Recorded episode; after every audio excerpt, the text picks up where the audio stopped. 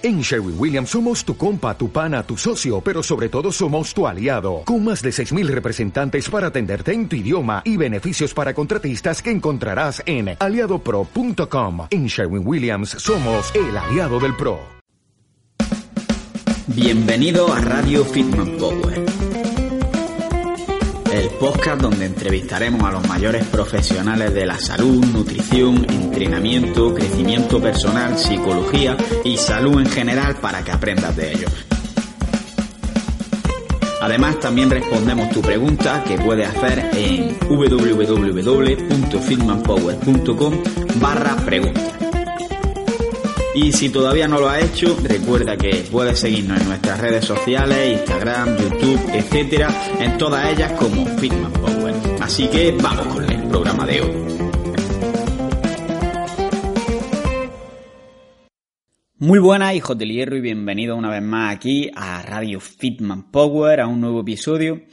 Y esta vez vamos a hablar sobre un tema que me habéis pedido bastante, sobre todo en el grupo de Telegram, y se trata del el calzado minimalista. Traemos con nosotros a Paco Mateos, que es aquí un podólogo y fisioterapeuta en Sevilla, especialista en la postura y la verdad que es un crack y lo vaya a conocer durante esta entrevista si es que no lo conocéis ya porque tiene una buena cuenta de Instagram que es Posturopodia PM y bueno, en esta primera parte de la entrevista vamos a hablar sobre qué es el minimalismo y el calzado minimalista y para qué sirve. Vamos a ver cómo afecta eh, el calzado a todo el cuerpo y qué beneficios e inconvenientes tiene la utilización de calzado minimalista. Hablaremos también sobre las lesiones que puede provocar y cómo evitarlas.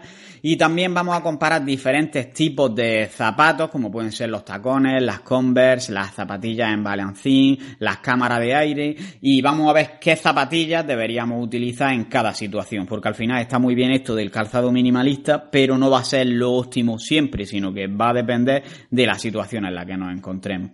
Eso va a ser lo que vamos a ver en esta primera parte y en la segunda pasaremos a aspectos más prácticos, como puede ser eh, cómo realizar una transición hasta el calzado minimalista poco a poco para evitar las lesiones y también hablaremos un poco sobre para qué tipo de personas puede ser el calzado minimalista y para qué personas no.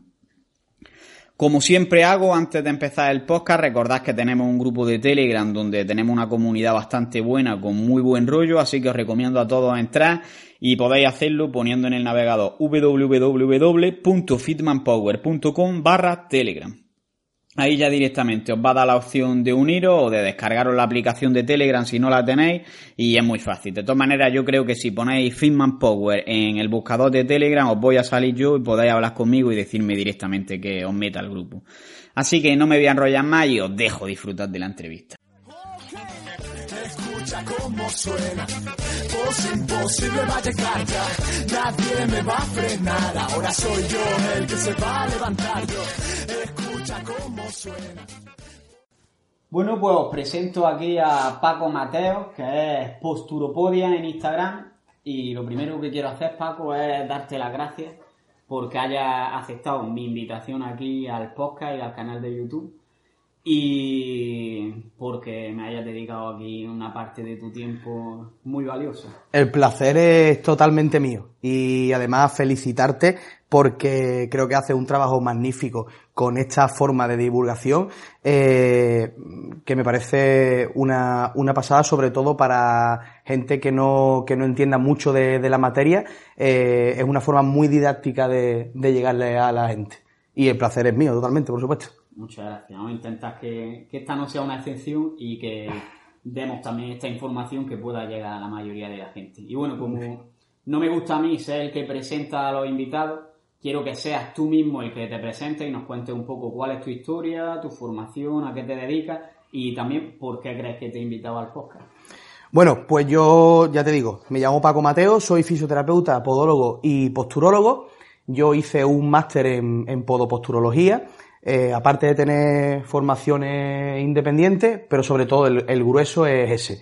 Y nada, yo llevo, llevo ocho años trabajando en el ámbito de la salud y me considero afortunado porque tengo la suerte de poder trabajar tanto de fisio como, como de podólogo.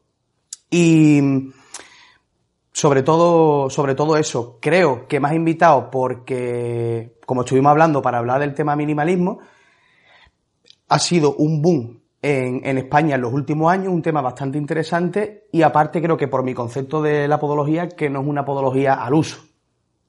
Claro, y vi que podía hablar además bastante, con bastante facilidad y bastante rigor sobre este tema, así que digo, es adecuado invitarlo.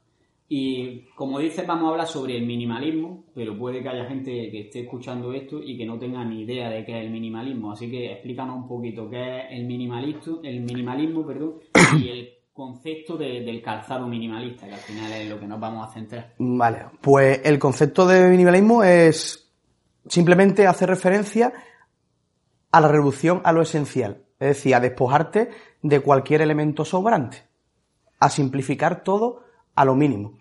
Y el calzado minimalista, eh, pues evidentemente hace referencia a este mismo concepto. Se ha creado un calzado eh, totalmente natural y funcional al pie sin que cambie la estructura del mismo y con total adaptabilidad al terreno. Ese es un calzado tipo minimalista. Es decir, que sería como adaptar, digamos, el calzado a lo más simple que podría haber en, en función de calzado, que sería ir descalzo, ¿no? Correcto. Esa es la idea intentar buscar un zapato o una zapatilla que sea lo más parecida posible ahí en, en calcetines o, sin nada. Que tenga el, el, mayor contacto con el suelo posible o lo más cerca del suelo posible. Y esto afecta también no solo al calzado, sino también imagino que a los calcetines, ya que lo he mencionado. ¿no? Por supuesto. Eh, de hecho, ahora se está dando mucho el llevar estos calcetines así gorditos para ir por casa. Cuando hace frío, quitarse la, la la zapatilla está por casa y ponerse uno, unos calcetines. Parece una idea estupenda. ¿Y qué sentido tendría todo esto para nuestro cuerpo? Porque llevamos ya muchos años usando zapatos y ahora que digamos, mejor que sea como si no los llevásemos. Claro. ¿Qué, sentido tiene? Pues tiene todo el sentido del mundo porque tiene una repercusión súper importante. Mm, darte cuenta que el pie, lo que es el sistema podal, es el principal exocaptor que actúa como control de los centros de gravedad y de las oscilaciones corporales. O sea, es decir, es el, es el primer receptor de información que influye en el control de la postura. O sea, imagínate la incidencia que tiene el, el ir con un tipo de zapato o ir descalzo en la, en la posición. No se conoce mucho porque eh, realmente cuando tú vas por la calle este tipo de calzado no se ve, no es un calzado habitual pero sí eh, se está eh, poniendo mucho de moda en gente que va al gimnasio, que hace entrenamientos de fuerza, incluso corredores de fondo. Menos en corredores de fondo por el miedo a temas de lesiones y tal, pero a nivel de gimnasio y de entrenamiento de fuerza, eh, muchísimo. Y todo esto realmente hay que agradecérselo a, a, los entrenadores personales, licenciados en actividad física del deporte, porque son los que están realmente eh, instaurando en la sociedad el concepto de eh, movimiento libre funcional, de buena calidad. Y que para el pie tiene una, repercusión importante porque el trabajar de forma natural eh, activa y tonifica mucho la musculatura intrínseca del pie. Y eso tiene una importancia abismal luego a la hora de la estabilidad y del control motor a diferentes niveles corporales para luego tú realizar un ejercicio correcto. Vale, entonces entiendo que va a tener mucha importancia principalmente porque al final el pie es tu primer contacto, digamos, con el medio exterior. Exacto. Quitando el aire, al final es donde el cimiento del cuerpo, donde tú vas a sentir cómo estás pisando y dependiendo de cómo estés pisando, el resto de tu cuerpo, ya hablábamos en una entrevista anterior, va a tener que adoptar una postura u otra para mantener el equilibrio, para ejercer fuerza, etcétera. Entonces, si perdemos la sensibilidad, por así decirlo, del Sí. pie o las fuerzas que es capaz de ejercer el pie, estaremos debilitándonos en general todo el cuerpo. Correcto. Al final es el, el principal eh, contacto de información. El resto de, de receptores sensoriales, vista, boca, oído, interaccionan con el ambiente, pero el que está en contacto directo es el pie. Vale, y entonces, ¿por qué crees que se ha vendido el uso de zapatos como si fuese algo que no aporta más beneficios que ir descalzo? Bueno, esto eh, hace ya más de, más de 20 años, 20, 25 años, mm, en Estados Unidos la, incidencia de, afroamericanos en el, en el país mm, observaron que tenían unas cualidades físicas imponentes para, para los deportes, sobre todo para la carrera, que el pie se evalúa mucho más a nivel de carrera que en cualquier otro, otro deporte. Pues ellos, eh, los estadounidenses, eh, observaron que estos afroamericanos, tanto ellos como sus antecedentes, hacían el mismo trabajo físico descalzo. Entonces, crearon un zapato que fuese lo más parecido al pie para mejorar la calidad de movimiento y de la dinámica de la persona en función a la actividad que, fuera, que fuera a realizar. De hecho, un estudio súper interesante que, que, también consta de hace ya más de 30 años, en el que escogieron a una tribu de Centroáfrica en comparativa con un pueblo de caucásicos de, Europa del Este. Y lo que querían observar era el porcentaje de patología que había en una eh, o sea, en, esos dos grupos de, de, personas. Evidentemente, la tribu iba descalza y los caucásicos iban calzados.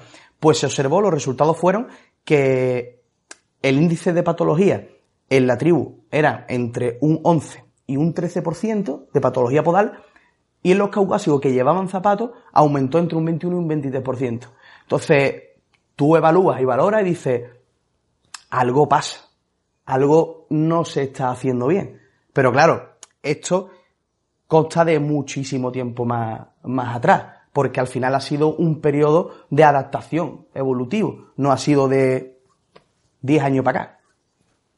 O sea que desde un punto de vista evolutivo, digamos que a lo que estamos adaptados a que nuestro pie sea el que sienta el suelo y, no a tener un, un, zapato que lo que hace es, mm, digamos, suplantar, por, por, decirlo de alguna forma, las fuerzas que debería ejercer el pie. Al final, si dejas de utilizar ciertos músculos, estos músculos se atrofian y no van a tener la misma función que tendrían si estás utilizándolo todos los días para andar y el zapato está haciendo que dejemos de utilizar esa musculatura, ¿no? Exacto. Totalmente. Y vale, desde el punto de vista evolutivo puede tener todo esto mucho sentido, pero luego eh, la gente va a querer saber exactamente cómo afecta esto a la estructura del pie y cómo, cómo puede afectar al funcionamiento de nuestro cuerpo, desde un punto de vista un poco más físico, por así decirlo. Vale, el, pie realmente, como te he dicho antes, es el órgano principal eh, sensorial que, que se encarga de esa de ese primer contacto, de esa, de esa primera recepción. Eh, el pie tiene, a nivel de piel, una capa más de, de, piel que el resto del cuerpo. Es un, ese estrato es el estrato lúcido. Y aparte de todos los órganos eh, sensoriales que tiene el pie, como se conocen eh, Golgi, Pacini, Merkel, Meissner, aparte tiene receptores libres, que están única y exclusivamente puestos en, en, la piel para recibir eh, mucha, más, mucha más información. Entonces tiene una influencia muy importante porque es, el, es la parte del cuerpo que se encarga del sistema postural fino. Eh, controla oscilaciones y centros de gravedad. Tú imagínate que el cuerpo es como un péndulo invertido. Tú tienes una base de sustentación fija y el resto del cuerpo oscila en función a esa, a esa base. Aparte el pie eh, tiene 26 eh, huesos, tiene 33 articulaciones y tiene más de 100 partes blandas, entre las que están tendones, músculos, ligamentos, bursas, cápsulas. El pie necesita estar libre, porque está creado para eso. Si tú le, pones un soporte y lo haces de una pieza, estás quitándole función. Y eso es totalmente contraproducente no es, no es efectivo, energéticamente no es efectivo para, el sistema. Vale, es decir, que lo que estamos haciendo es más de lo que veníamos diciendo, que estamos limitando el movimiento del pie al, utilizar zapatos y por tanto no permitiendo ese entrenamiento del que hablaba. Exacto, correctamente. A nivel de, musculatura, eh, exactamente igual. Y, sobre todo a, nivel, a nivel de sensación y a nivel eh, propioceptivo. O sea, eh, repercute, repercute mm, totalmente. Vale. bueno, y nos acabas de contar un poquito cómo afecta esto de utilizar zapatos o el calzado minimalista o ir descalzo a nuestro pie, pero al final el pie, como decimos, es el cimiento de todo el cuerpo. Entonces, supongo que si el cimiento de una estructura se mueve, yo como ingeniero sé que el resto de la estructura se ve afectada. Entonces, ¿cómo afecta esto de calzado que utilices al resto del cuerpo? Mira, yo te pongo, Carlos, eh, un ejemplo que se lo pongo siempre a todos los pacientes para explicarle, para explicarle esto. Imaginemos que estás en un bosque, ¿vale? Tienes un mapa y una brújula. Te dicen dónde estás, pero no te dicen a dónde tienes que ir. No llegas. Si lo hacemos de la forma contraria, exactamente igual. Te dicen a dónde tienes que ir, pero no te dicen dónde estás. Pues evidentemente tampoco llegas por mucha, mucho mapa y mucha brújula que tengas. Pues el símil con el pie y la vista y la orientación es el mismo. El pie te indica la situación en el espacio, dónde se encuentra tu cuerpo y la vista te indica hacia dónde tienes que moverte. Si no hay una buena sincronía a esos niveles, el resto del cuerpo se va a ver afectado, se va a ver desequilibrado, por lo tanto va a tener que adaptar y compensar para que tú puedas tener una estabilidad global buena y poder hacer una dinámica. Esa es la forma que yo eh, intento explicársela a los pacientes.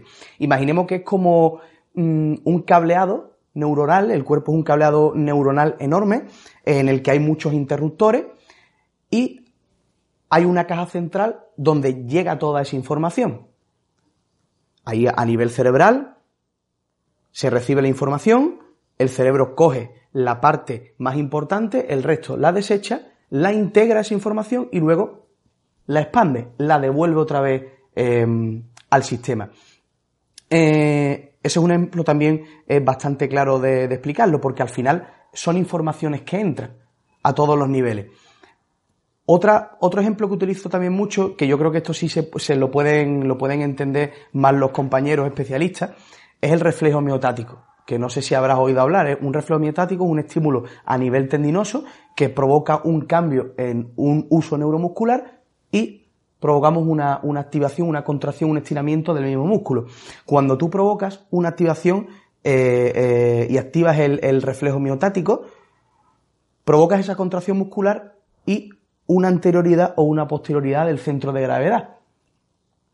¿Qué es lo que pasa? Esa información no para, sigue. Entonces, el sistema lo que hace es crear un reflejo miotático inverso que corrige esa posición de movimiento y constantemente está controlando y estabilizando todas esas oscilaciones.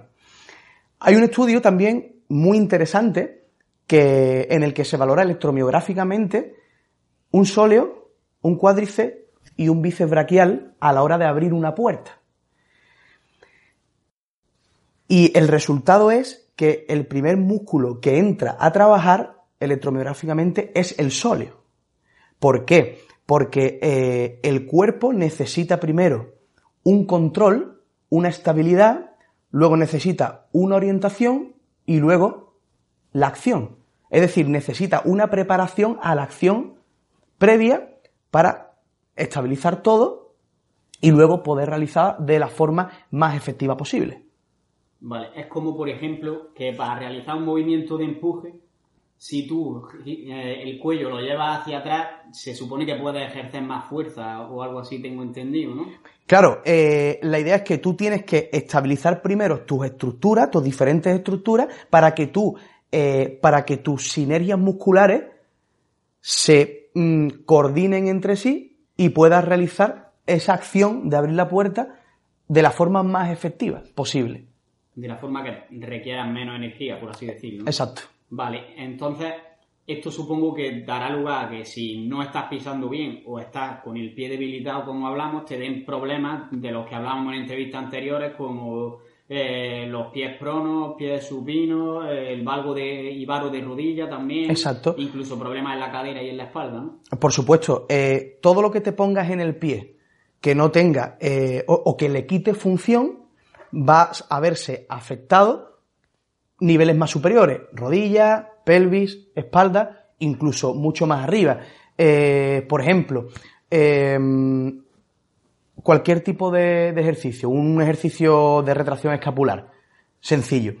mm, si, no, si no tienes un buen control inferior, eso va a repercutir directamente a la calidad de, la técnica del, del ejercicio. Si tienes disfunciones a diferentes niveles, por muy buena que sea tu técnica, al final vas a tener una repercusión, no vas, no vas a tener eh, una optimización máxima del ejercicio que tú quieres conseguir. Claro, por ejemplo, en la sentadilla se ve muy claro que si no pisas bien, no eres capaz de mantener la dorsiflexión, se te levanta aunque sea ligeramente el talón o te vas ligeramente hacia el lado, estás perdido en la sentadilla, ¿no? Exacto. Que también va a afectar el calzado que utilices bastante al entrenamiento. Exacto, va a afectar el calzado y si tienes a lo mejor una disfunción de base. Por ejemplo, eso es como un chino en un zapato. Gracias a Dios el ser humano tiene la capacidad de, cuando tiene un chino, quitarse el zapato y soltarlo. Pero cuando tú llevas ese chino, tu pie está cambiando y está intentando evitar ese contacto para el no dolor. Y si llevas más tiempo de la cuenta, al final puedes verte que hay otras zonas que incluso hasta te llegan a molestar. Pues imaginemos que eso eh, no es un chino y es un punto irritativo en la zona plantar del pie. Evidentemente tu pie no va a querer apoyar en esa zona, va a hacer una adaptación, pero claro, a ti no te duele, porque tu pie no está apoyando en esa zona nociceptiva. ¿Qué es lo que pasa? Eso con el paso del tiempo va a ir cambiando eh, el trabajo de rodilla, pelvis, incluso, incluso raquis, cráneo, posición. Al final va, vas adaptando por ese cambio a nivel podal. Y estas adaptaciones, digamos, en la postura pueden afectar, digamos, a la estructura de, tu propio cuerpo, es decir, a la forma de los huesos o incluso a la fortaleza de la musculatura que sea más asimétrica. Totalmente. De hecho, por ejemplo, eh, tú quieres hacer un ejercicio con un paciente, el que estamos hablando antes de retracción escapular. Si el paciente tiene, imaginemos, una disquinesia escapular, tiene una escápula alada, un hombro más alto que otro, ahí las tensiones musculares a nivel de origen y sensión no van a ser las mismas. Va a tener una alteración. Tú puedes trabajar muchísimo la técnica, de hecho la técnica hay que trabajarla. Siempre, en cualquier tipo de ejercicio. Pero si tienes una disfunción, esa técnica se va a ver comprometida. No vas a conseguir el máximo resultado de ese ejercicio o de ese movimiento, aunque trabajes muchísimo la técnica. Por ejemplo, un estómago. Si hay una variación en la posición o hay una disfunción a nivel de estómago, eh, es muy probable que los jugos gástricos no se segreguen igual para, eh, para la digestión. Puede ser que con ese cambio provoques, por ejemplo, eh, digestiones pesadas, acidez de estómago, y eso al final repercute a otros niveles. Por ejemplo, a nivel intestinal, si no hay una, una buena función de motilidad, no hay un buen peristaltismo, es muy posible que no se haga ese traspaso de nutrientes, tanto de fuera adentro como de dentro afuera, posiblemente se vea alterado incluso a nivel de sistema inmune, serotonina, melatonina, tema de sueño, que es muy típico en, en, en pacientes, o incluso que no haya buen movimiento del, del bolo alimenticio. Todas esas disfunciones de base van a afectar a los diferentes movimientos que tú quieras hacer. En mujeres, por ejemplo, una mala posición uterina o, una posterioridad del útero por tensiones musculares en pelvis puede provocar prolasos vaginales, mayor riesgo de infecciones, eh, problemas para quedarte embarazada y todo eso son disfunciones base que luego van a repercutir a un buen movimiento o, cuando tú trabajas una técnica, va a perjudicar a esa calidad de resultado. Es importante tener en cuenta que eh, tienes que trabajar técnica y buena técnica de calidad y aparte disfunciones de base, que son muy importantes porque te pueden alterar el resultado de lo que tú quieras conseguir. Es decir, que es muy importante al final la postura que tú tengas de manera natural porque va a afectar de forma casi directa a prácticamente todo lo que queramos hacer. Y volviendo un poco al tema del calzado minimalista, hmm. Eh, ¿por qué crees que no se conoce tanto? Ya me has hablado un poco, pero ¿cómo crees que afecta el marketing y por otra parte, digamos, el ámbito sociocultural? Eh, a ese nivel, hoy en día hemos llegado a un proceso de marketing tal que te dicen lo que te tienes que poner y cómo te lo tienes que poner. Y la gente hace caso independientemente de si de la repercusión que tenga, de si viene bien, viene mal, de si me va a perjudicar en esto, de si va a quedar bonito o feo. Y creo que es eh, un error y al final eso lo ha hecho eh, el marketing. Y al final la sociedad se ha ido instaurando desde hace muchísimo tiempo y todo, todos hemos aprendido e instaurado de que es lo que tenemos que hacer y lo que tenemos que llevar. Pero realmente, mm, a mí me pasa mucho con, con, clientes o con, pacientes. Un calzado que te dice, no, no, yo voy muy cómodo con esto, un calzado amortiguado, eh, grande, bastante alto, separado del suelo. Y te dice, no, no, yo de los pies voy totalmente cómoda, yo estoy perfecto. Y cuando empiezas a preguntarle un poco, y bueno, y más arriba, ¿qué tal? Ah, bueno, yo tengo la espalda fatal, yo uh, del cuello estoy, mm, la pelvis, las lumbares, vamos, llevo no sé cuántos años con problemas. Eh, el marketing yo creo que, hace muchísimo daño a la, sociedad porque es que ni siquiera nos planteamos el porqué de las cosas. Claro, pero luego ves, a lo mejor te dices, tú me estás contando a mí que a lo mejor llevas tacones es malo, pero luego una mujer ve el culazo que le hacen a Angelina Jolie y dice, es por los tacones. Y vale, a lo mejor sí es verdad que hacen un culazo. es por los tacones, es por los tacones. Pero ¿a qué precio está, qué precio estás pagando por llevar ese culazo y esos tacones? Pues a la, larga, a medio o largo plazo, estás pagando un precio alto.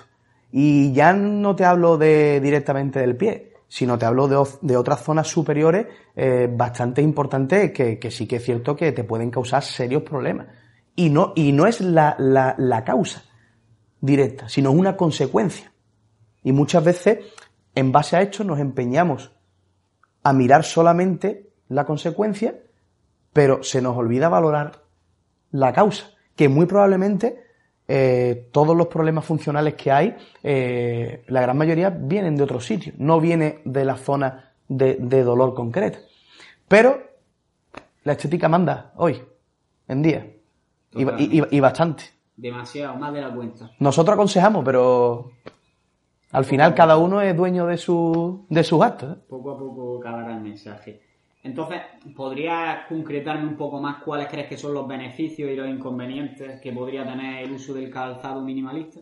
Bueno, los beneficios eh, disminuyen la fuerza de impacto, que eso es eh, importantísimo. Aumenta la sensibilidad, la, percepción, aumenta la propiocepción, aumenta la estabilidad, mejora mucho, disminuye eh, el estrés articular, eh, mejora la musculatura tónica intrínseca del pie.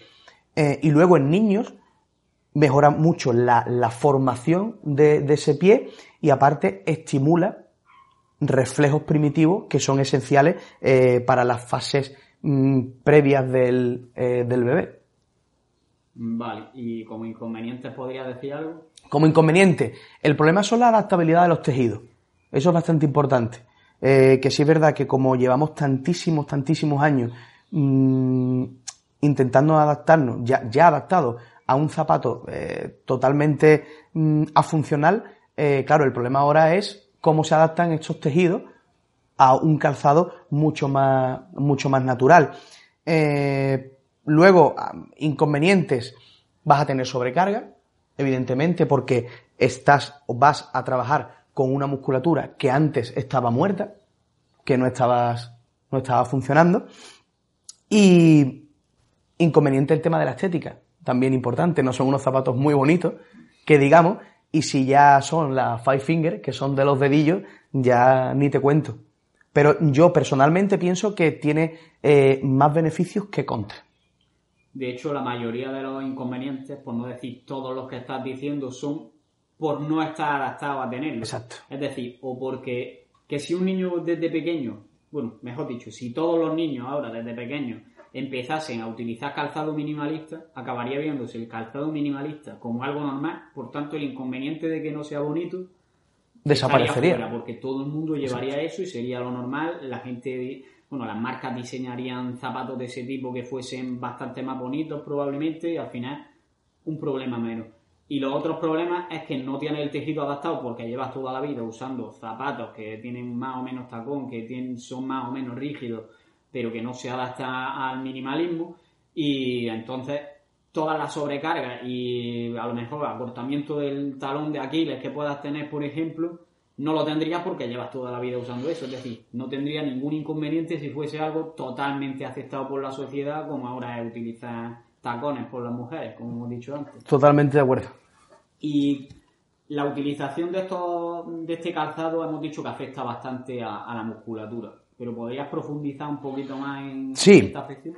Eh, para desarrollar un poquillo esto, eh, darte cuenta que tú vas a empezar, cuando te pones un calzado minimalista, vas a empezar a trabajar con una musculatura que estaba totalmente inactiva y hay otra que estaba sobresaturada. Así a grosso modo, la musculatura se puede dividir en dos, una fásica y una tónica. La musculatura fásica es la, es la pequeñita, la más íntima, la que se encarga eh, del control motor y de la estabilidad. Es una musculatura involuntaria, por supuesto, ese tipo de musculatura no la controlamos nosotros, y es una musculatura eh, muy resistente y muy poco fatigable. Y sin embargo, la musculatura tónica es la musculatura más superficial, es la musculatura voluntaria, es la que conocemos, que, es así, la utilizamos cuando la requerimos para andar, correr, saltar.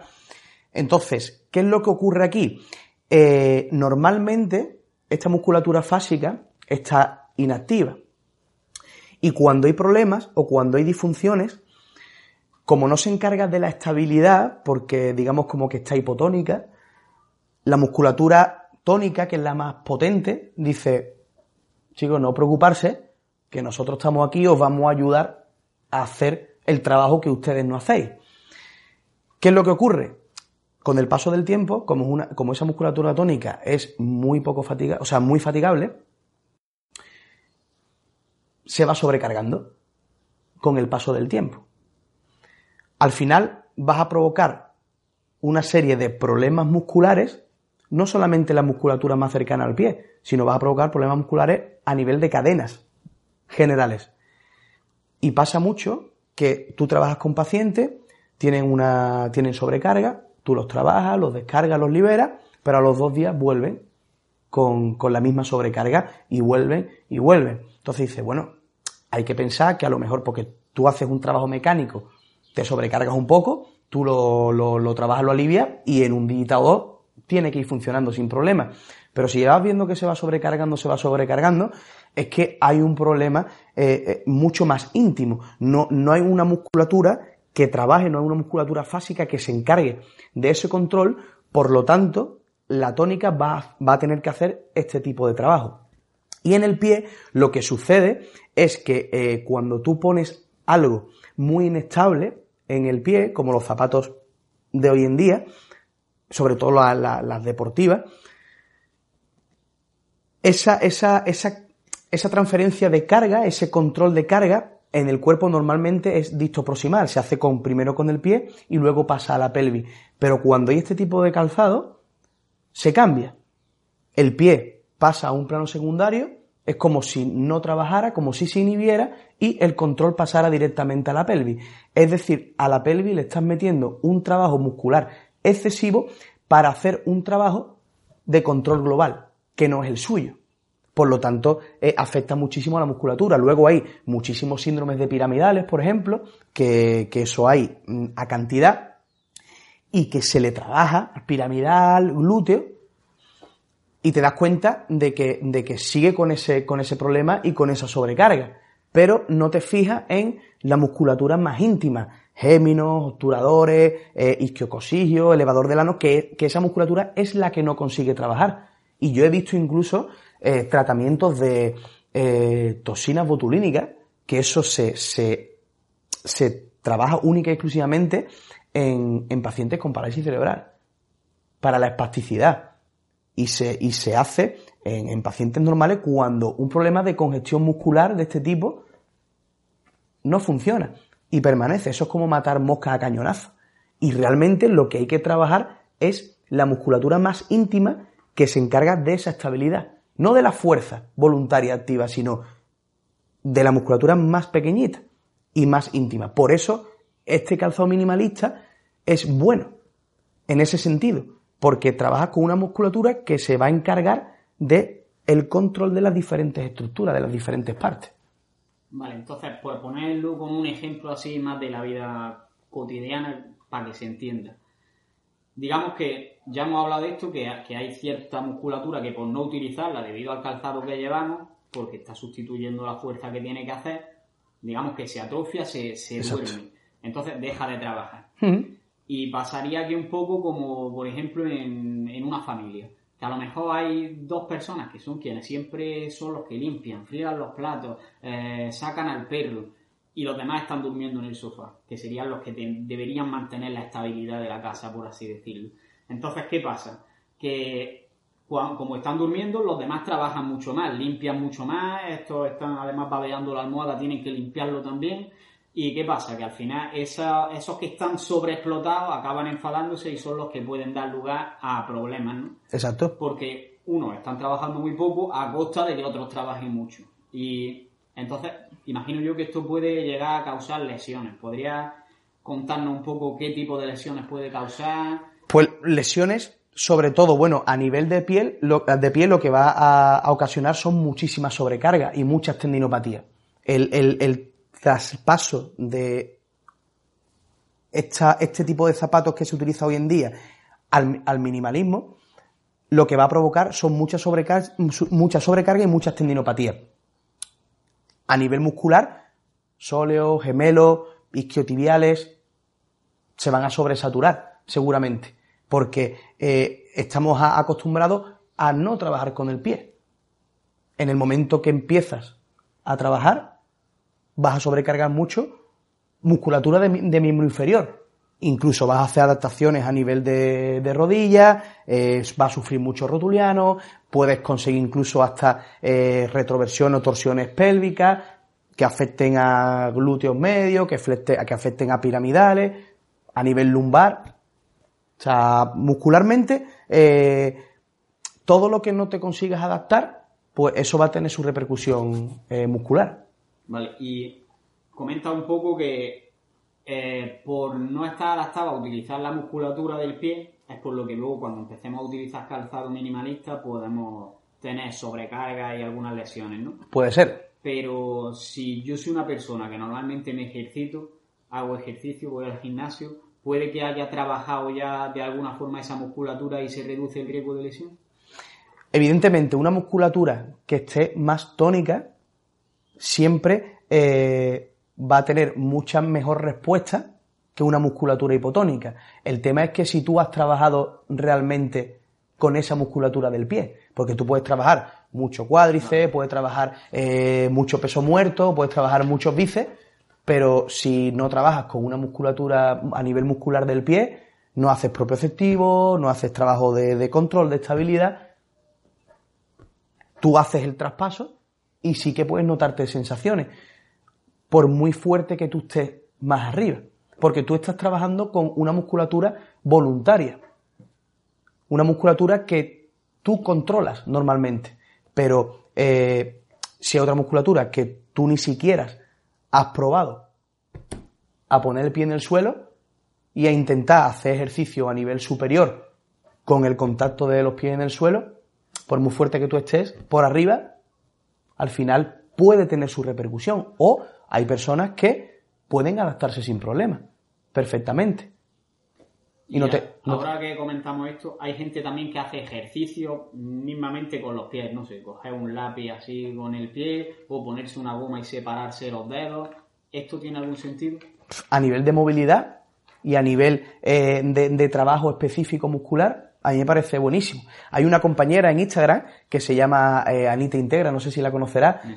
A mí me encanta, porque ella sube muchísimos vídeos, muchísimos vídeos de, trabajo funcional, eh, sobre todo con el pie. Ella todos los ejercicios lo hace descalza. Y la, habilidad que tiene, la, facilidad de adaptación es brutal, porque luego, cuando ella hace ejercicios de miembro superior, lo hace con una estabilidad global a nivel de core y a nivel de miembro inferior brutal. Que otro puede hacer un ejercicio estable de arriba, pero se nota que por abajo no tiene un buen control. Pero si tú trabajas bien esa musculatura más inferior, te va a dar mucha, mucha más estabilidad arriba. Vale, bueno, entonces como consejo, no hacer una transición directa, que ahora explicaremos un poquito más adelante cómo se puede hacer la transición al calzado minimalista, y por otra parte puede venir bien complementar con ejercicios específicos para entrenar esa musculatura del pie que no solemos utilizar. Exacto. Yo, yo recomiendo, ya, ya, que nos, ya que nos metemos aquí un poco, yo recomiendo siempre iniciarse sobre plano estable. ahora se trabaja mucho el pie sobre planos inestables, sobre bosus y plataformas de aire. Yo recomiendo siempre que sea sobre plano estable, porque el trabajo duro va a crear mucha más recepción. Si trabajas sobre inestable, algo que ya está inestable de por sí, que suele ser el pie, si tú le pones a trabajar sobre algo inestable, vas a crear mucha más inestabilidad. Cuando tú metes al pie algo inestable, es como si te pusieras un velo en la cara y no vieses lo que hay detrás. Pues para el pie eso es exactamente lo mismo. Si le pones un bosu una cámara de aire, el pie desconecta del sistema.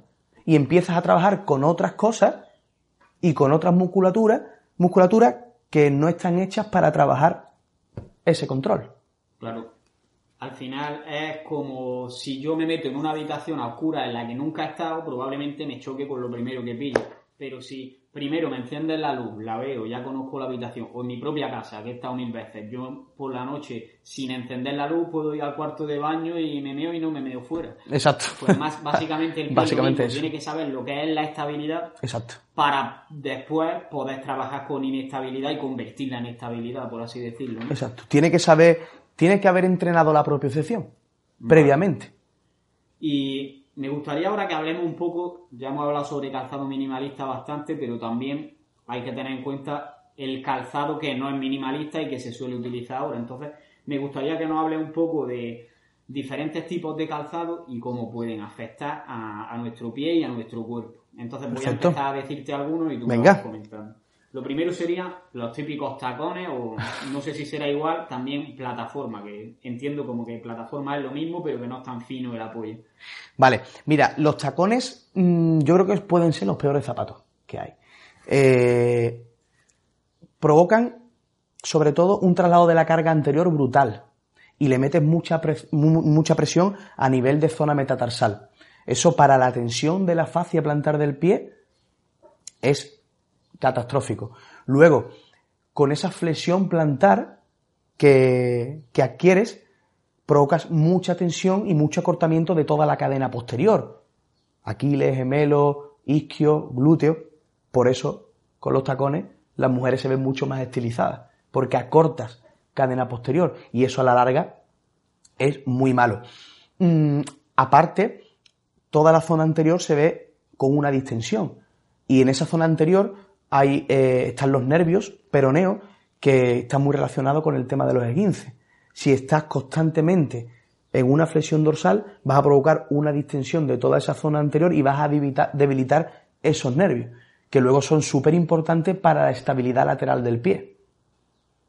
Y luego, aparte, la mayoría de los tacones, su pala suele ser muy estrechita y en punta por lo que la movilidad de los dedos se ve totalmente reducida, incluso hay pies que tienen forma de tacón.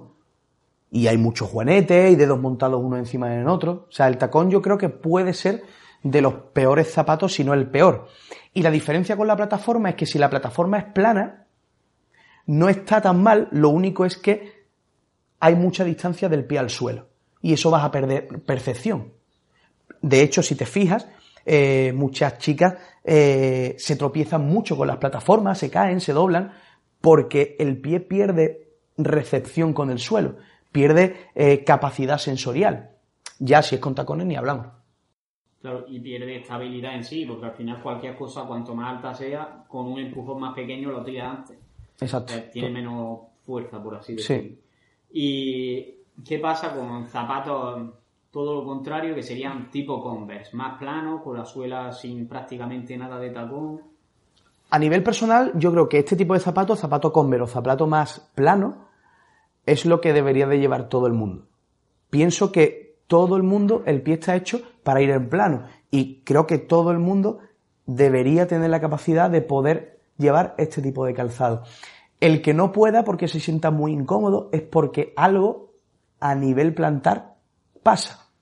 Hay muchas, muchas mujeres, muchas personas, muchas mujeres mayores que no pueden ir en plano y te dicen, no, no, yo es que necesito tacón eh, porque es que en plano no puedo ir. Pues algo pasa, porque el pie está hecho realmente para ir en plano y poder adaptarse. No te hace falta un tacón. No te hace falta levantar el pie, que siempre se ha tenido ese concepto, incluso a nivel médico, se ha tenido ese concepto de que eh, el pie está hecho para que tú tengas un poquito de tacón. Pero eso no es así. Eso es, eso es totalmente falso. Se debería de ir en plano. Y si no se puede, es porque algo pasa. ¿Por qué crees que se tiene este concepto de que hay que tener un poquito de tacón? Pues simplemente porque se piensa que la parte del antepié debería de estar más baja que el retropié. Entonces, para igualar eso, se le mete un poquito de tacón. Pero eso al final lo que provoca igualmente son compensaciones. Hay una flexión plantar, hay una flexión de rodilla, hay una retroversión pélvica.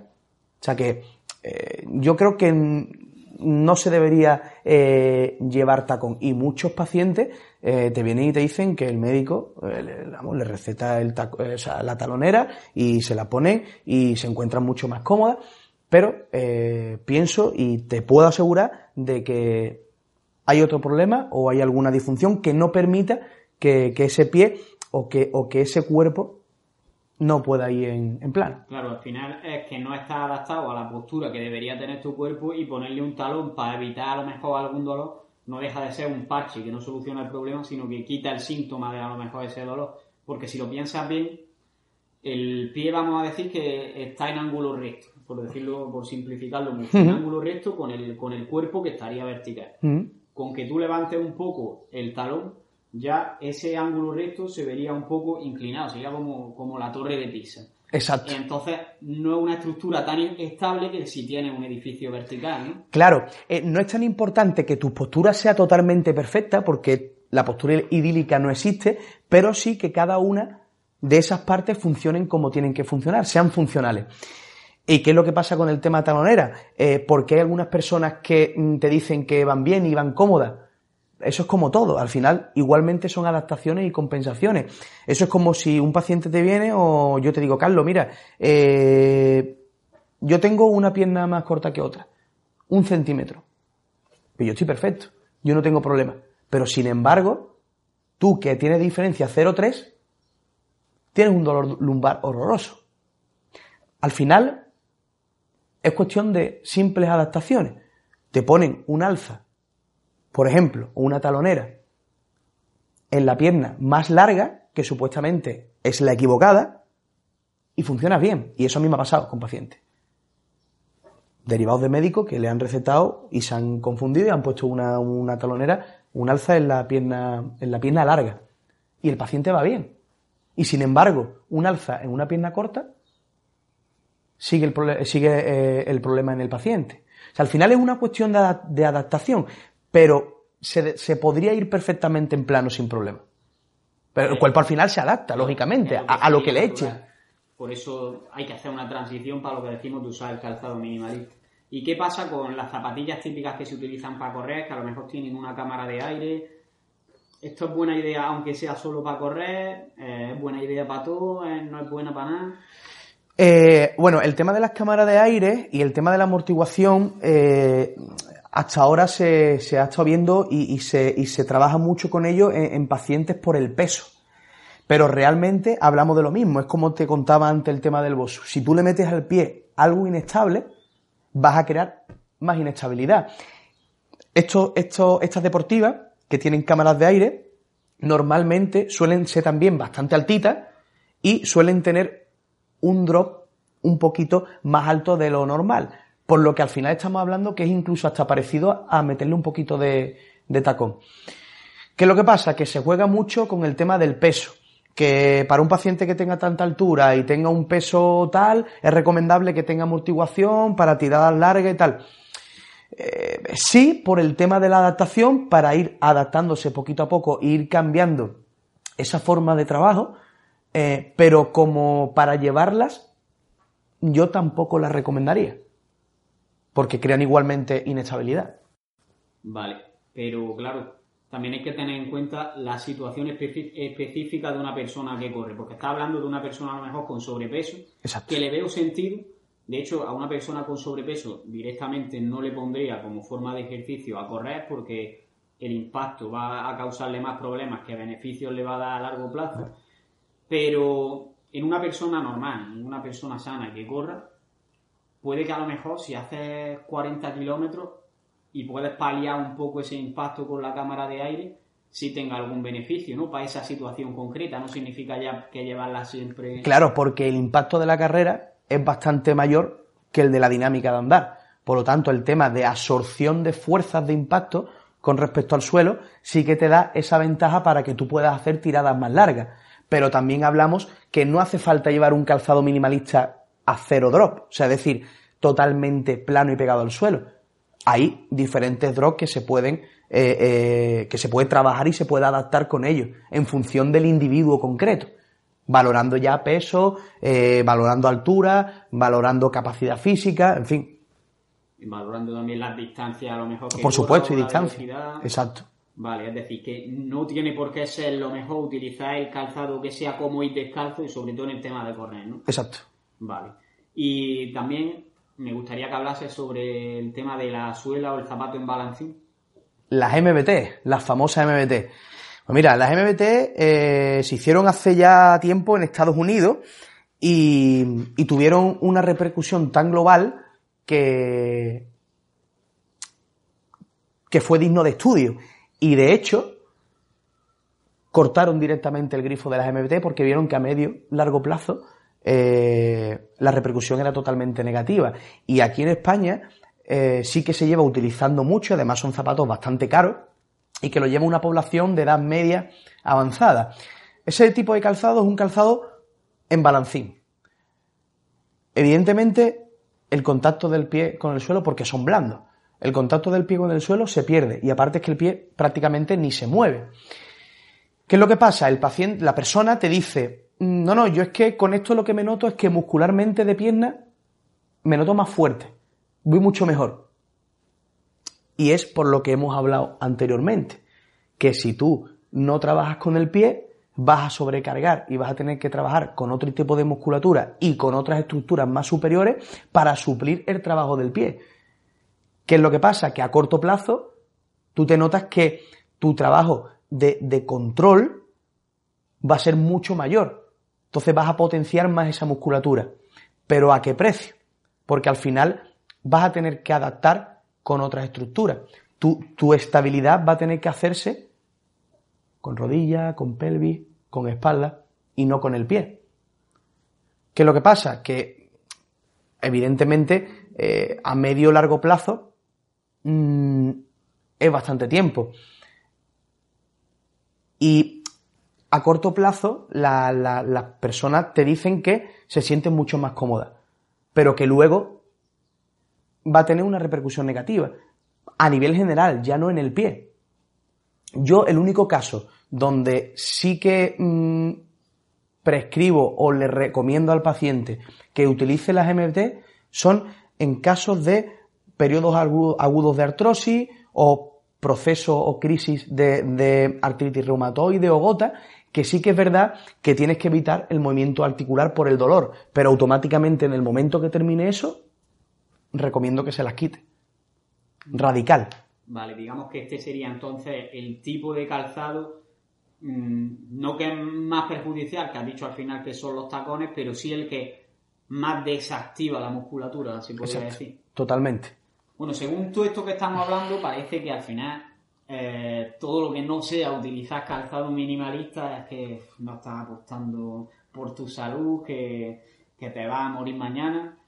Y me gustaría poner un poco de cordura aquí, porque al final supongo que existirán tipos de calzado que serán adecuados para diferentes situaciones. Entonces, Exacto. igual que hemos hecho con cosas, con diferentes tipos de calzado y decirte cuáles podrían ser sus ventajas e inconvenientes, por otra parte también es interesante ver algunos tipos de calzado en qué situaciones pueden utilizarse. Entonces ya empezás preguntando, por ejemplo, por el calzado de alterofilia, que suele ser prácticamente una tabla y que sí que tiene drop, tiene bastante tacón. Y me gustaría que me digas si, pensando en salud, porque para el rendimiento parece ser que sí, ¿es óptimo utilizar este calzado para el levantamiento de pesas o no? Yo lo veo acertado simplemente por el hecho de que eh, cuando haces arterofilia eh, le metes tanta carga, son cargas, su- suelen ser cargas bastante altas, eh, y claro, eso a nivel de, de presiones en el pie necesitas tener una, una capa de trabajo entre el pie y el suelo que absorba un poquito esas cargas que vienen, que vienen de arriba. Si le metes no sé cuánto peso podrás meterle, pero una persona que le pueda meter mm, 80, 70, 100 kilos a un ejercicio, si lo hace totalmente plano, es posible que tenga algún, algún problema, eh, sobre todo por la presión que viene desde arriba y que ejerce directamente el pie contra el suelo, porque al final el suelo te hace una fuerza contraria. O sea, hay, hay un compromiso de fuerza que yo creo que en este caso concreto sí que se debería de trabajar eh, con un poquito de, de- de- de sostén ahí eh, entre el suelo y el pie. Y en cuanto al tacón, porque estás hablando un poco de, la dureza y la estabilidad que te proporciona eso, pero también es importante el tacón, que al final lo que está haciendo en realidad es sustituir la dorsiflexión que deberíamos tener. Eh, ¿Le ves sentido o sería mejor, por ejemplo, un calzado de, de CrossFit que no tiene tanto drop? A mí personalmente me gusta más, mucho más el calzado de CrossFit que el de, el de arterofilia, por lo mismo que estamos hablando.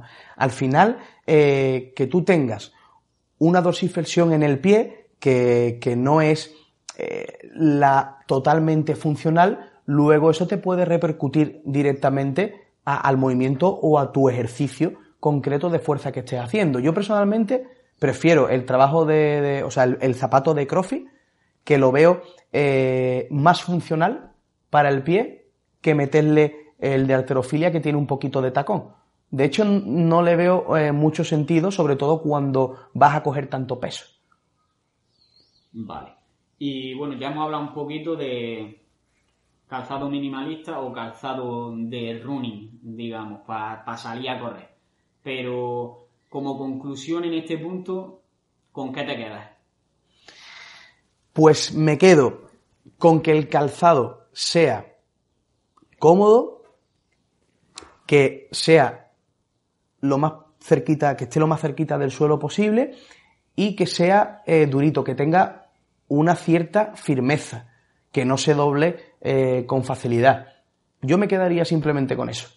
Entre el zapato de puramente minimalismo, que, que tendría que valorarse porque, como hemos hablado todo este tiempo, no estamos totalmente adaptados, a diferencia con el, con el calzado mm, amortiguación de, de running. Yo me quedaría con una cosa inter- intermedia entre ambos, ambos zapatos. Y además estás hablando, por ejemplo, de comodidad, que al final no deja de ser algo subjetivo, es decir, que al final cada persona tendría que encontrar su zapato y ahora hablaremos de lo de pasar al calzado minimalista, pero ¿crees que sería necesario que todo el mundo pase al calzado minimalista o No, no tendría por qué. Depende de lo que entendamos, entendamos por calzado minimalista. Yo sí que quitaría eh, un calzado con un drop de 12, por ejemplo, y sí que eh, lo reduciría a 6.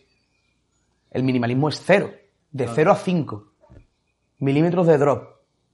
Que el drop es la diferencia, que pues, hemos estado hablando de drop, pero no hemos dicho que, que la diferencia es la altura que hay entre la pala anterior y el tacón. Normalmente los zapatos de running tienen entre 8, 10 y 12 milímetros de drop. Yo eso lo reduciría a 6, 7, que ahí suelen estar los zapatos de trail. Vale, Pero ahora- yo me quedaría, me quedaría con eso. Ahora vamos a hablar un poco más de todo esto, el concepto de drop más a fondo, qué tipos de, de zapatos hay en referencia al drop, pero vamos a seguir un poco y otro tipo de zapato que lo he querido meter aquí. Es Perfecto. los ciclistas que se suelen poner también un calzado específico que se engancha a los pedales. ¿Esto tiene alguna repercusión? Porque al final no es lo mismo que estamos hablando en el resto de ejercicios que tienen un contacto con el suelo, sino que Claro, final pedalear- el, tema de la- el tema del ciclismo y de la bicicleta es que eh, se utiliza un zapato para adaptarse a unas calas. Y sobre todo, eso está en la parte anterior. ¿Por qué? Porque en el ciclismo la parte de antepié es la que conecta con el pedal. Y en la parte de antepié es donde se producen las torsiones del pie. Eso repercute mucho a la rodilla. Si tú enganchas tu cala a esa parte anterior y la dejas fija, tienes menos posibilidad de torsión y tienes menos opciones de que esa rodilla haga un valgo o un, un varo en función de la dinámica que tengas. Eh, es un deporte que es muy igual, es muy seguido, tiene la misma, la misma forma de trabajo y que una, una rodilla esté muy inestable repercute luego a, a- a la, a la calidad de, del trabajo en ciclismo, repercute al tiempo, repercute a la velocidad y evidentemente a las lesiones. Entonces la cala está hecha para que fije esa parte anterior de torsiones y no repercuta al movimiento de rodilla, o lo, o lo menos posible. Es decir, que sí, en este caso lo considera algo que puede tener bastante sentido. Exacto. Vale. Entonces, así como resumen y conclusión un poco de todo esto, ¿qué calzado recomienda utilizar de manera general y en qué situaciones recomienda a lo mejor utilizar otro calzado específico para la actividad que vaya a realizar? Yo, a nivel general, utilizaría, como tú bien has dicho antes, unas Converse. A mí es que las Converse me encantan. Pero eh, sí utilizaría un zapato más parecido a las Converse, que sea firme, que tenga una pala anchita donde tú te encuentres cómodos a nivel de dedo, que tenga una cierta firmeza, por lo mismo que hemos dicho antes de las torsiones, que, que no se hagan eh, tor- torsiones em, eh, excesivas, y eh, que tenga un contrafuerte que maneje bien el talón. Luego, situaciones más específicas, la, bicicleta, el ciclismo, me parece genial el tema de la escala, para trabajar y hacer crossfit en el gimnasio, eh, in- desca- o sea, descalzo, con un calzado minimalista, sería bastante muy adecuado. Eh, y para coger carga, el zapato de la zapatilla, el calzado de crossfit, que es finito, pero sí que hay eh, un, un mínimo, un mínimo trabajo de reducción de, de, esa- de esas fuerzas de carga, también me parece eh, muy adecuado. Y el tema del running, cuando son tiradas muy largas y la persona eh, requiere por sus capacidad- capacidades físicas mm, que le metas un poquitín de amortiguación, pues tampoco nos vamos a poner exquisitos. Se le, se le mete y, y sin problema. Si es necesario y, y le hace falta, eh, porque repercuta luego en su técnica y en su funcionamiento. Vale. Y ahora pasamos a hablar un poco sobre el tema de niños, porque yo veo muchas veces que a los padres, a las madres, no quieren que sus hijos vayan nunca descalzos, los llevan siempre con zapatos, incluso en la casa, y veo como que está ese miedo a que vayan descalzos. ¿Qué consejo podrías darle a cualquier padre o madre en esta situación que nos esté escuchando en? Esa, esa típica frase de niño, ponte las zapatillas, no vaya descalzo, a mí me parece que está en el top ten de, de, de, vamos, de los desajustes de, de, frases. El niño pequeño eh, no debería de llevar zapatos. Y mucho menos, vamos, mucho menos en casa. Los bebés necesitan estimulación constante. Necesitan que esos pies vayan descalzos, que esos pies se los lleven a la boca, que toquen diferentes eh, tipos de texturas, que se ensucien, que se coman porquería. ¿Por qué? Porque vas a, mejorar el desarrollo motor y cognitivo de, ese niño. Vas a estimular esos reflejos. Los reflejos primitivos en los niños eh, son unos movimientos involuntarios eh, que están ahí, que se generan a nivel de tronco encefálico más primario para eh, sobrevivir en un medio terrestre. El niño viene de un medio acuoso y cuando sale necesita una serie de movimientos innatos para la supervivencia. Esos son los reflejos. Si tú no tienes un niño estimulado, el niño tú no dejas que, que haga todas las cosas que hemos comentado antes, no permites que el niño lo pases a un padre, lo pases a un abuelo, lo pases a la vecina, que el niño tenga contacto, esos reflejos no se desarrollan correctamente. El niño eh, pierde estímulo y no va a, ganar en propiocepción. El niño tiene que saber y sentirse dónde están cada una de las partes de su cuerpo para reconocerse, para después que tenga un desarrollo evolutivo súper importante. Porque si eso no pasa, luego hay niños que sufren de eh, hiperactividad con déficit de atención o niños totalmente lo contrario, niños que son muy introvertidos, que le dan miedo a relacionarse, que tienen serios problemas en el cole para leer, para aprender. Son niños que están poco estimulados. Entonces yo lo que les recomiendo a los padres es que no se preocupen por eso, que el niño esté totalmente descalzo. Y, para que se desarrolle eh, toda esa parte de reflejo, toda esa parte propioefectiva y, y esos niños ganen en estabilidad y en control, esos pies tienen que estar descalzos. Que no pasa nada porque se ensucien, se limpian. Pero el niño tiene que estimularse desde pequeñito. Y eso es una cosa impepinable. Claro, es que al final a mí me gusta todo.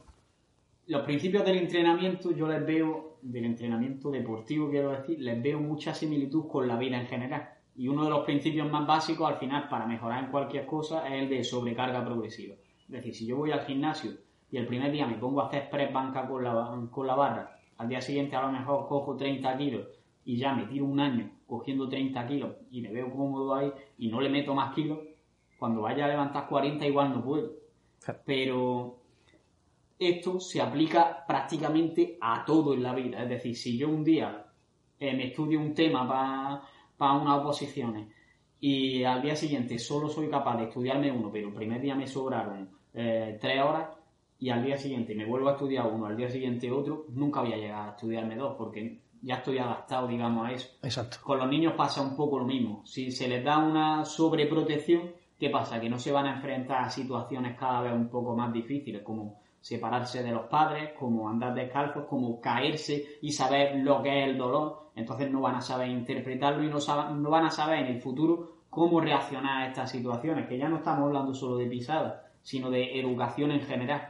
Si no te dejan libertad y enfrentarte por ti mismo a las cosas de la vida, no te va, no te va a desarrollar igual que si te vas a tener que enfrentar a cosas, porque estás saliendo de, estás agrandando tu zona de confort, por así Exacto. Y al final lo que pasa con esto es que eh, vas cerrando con puertas cerebrales. El cerebro tiene diferentes niveles de aprendizaje eh, y de capacidad motora y cognitiva. Y si tú desde primera instancia no vas permitiendo ese desarrollo, o, no consigues estimular suficiente, porque hay niños que eh, le hace falta cierta ayuda para, estimularse, va cerrando compuertas. Pero esas, que esas compuertas que se cierran en los primeros niveles, luego van cerrando compuertas en niveles superiores. Vas creando limitaciones porque la primera parte es motora, cierras compuertas, luego pasas a una parte mucho más cerebelosa, más sistema límbico, más emocional, sigue cerrando puertas y luego cuando llegas al corte prefrontal, que son todos movimientos coordinados en equipo de actividades, vas a estar mucho más limitado. Y luego eso se ve perfectamente niños que no están estimulados, le, ha faltado e, ese desarrollo previo y niños totalmente desinhibidos incluso hiperexcitado. Todo eso eh, eh, va muy ligado a, esta parte eh, porque no es solamente el pie, aunque hagamos referencia al pie, pero en cuanto a los niños sí que es verdad que hay que perder ese miedo, porque el niño necesita conocer y, y entrar en contacto directo con el ambiente y si se cae se levanta y si se ensucia se limpia. Eso es así, es que no tiene más vuelta de hoja y hay que da un toquecito de tranquilidad a esas madres que, sobreprotegen de forma excesiva a los niños. Porque es necesario que ellos que descubran mundo porque si no van a tener serios problemas. Y que tengan un segundo hijo, que eso estimula mucho más al primero. Hombre, eso está claro, siempre va a tener más peleas. Y hasta aquí llega el episodio de hoy. Si te ha gustado, puedes apoyarnos y darnos más difusión compartiéndolo en las redes sociales, dejando una valoración en iTunes o un comentario en iVoox y sobre todo, seguir viendo los siguientes episodios. Nos vemos en el siguiente y un saludo y a seguir creciendo.